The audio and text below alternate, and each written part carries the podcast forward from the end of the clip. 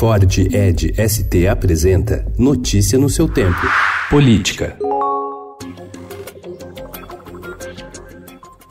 No dia em que as atenções estavam voltadas para a reforma da Previdência, a Câmara rejeitou ontem uma das principais bandeiras do ministro da Justiça, Sérgio Moro, e dos procuradores da Lava Jato. O grupo de trabalho, criado para analisar o pacote anticrime apresentado pelo ex-juiz, decidiu, por sete votos a seis, retirar do texto a possibilidade de prisão após condenação em segunda instância. A intenção de Moro, ao apresentar a medida, era incluir na lei o entendimento do Supremo Tribunal Federal desde 2016 que permitiu, por exemplo, a prisão de vários dos condenados na Lava Jato, como o ex-presidente Lula.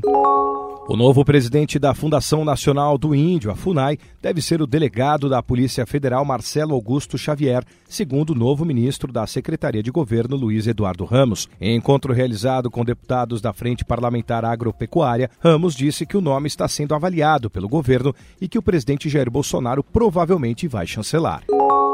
A cúpula do PSDB, ligada ao governador de São Paulo, João Dória, ameaça expulsar o deputado federal Aécio Neves de Minas Gerais se ele não pedir afastamento do partido. A pressão pelo desligamento de Aécio se intensificou depois que ele virou réu na Justiça Federal de São Paulo na semana passada, acusado de receber propina de 2 milhões de reais do grupo JIF e tentar obstruir investigação da Lava Jato.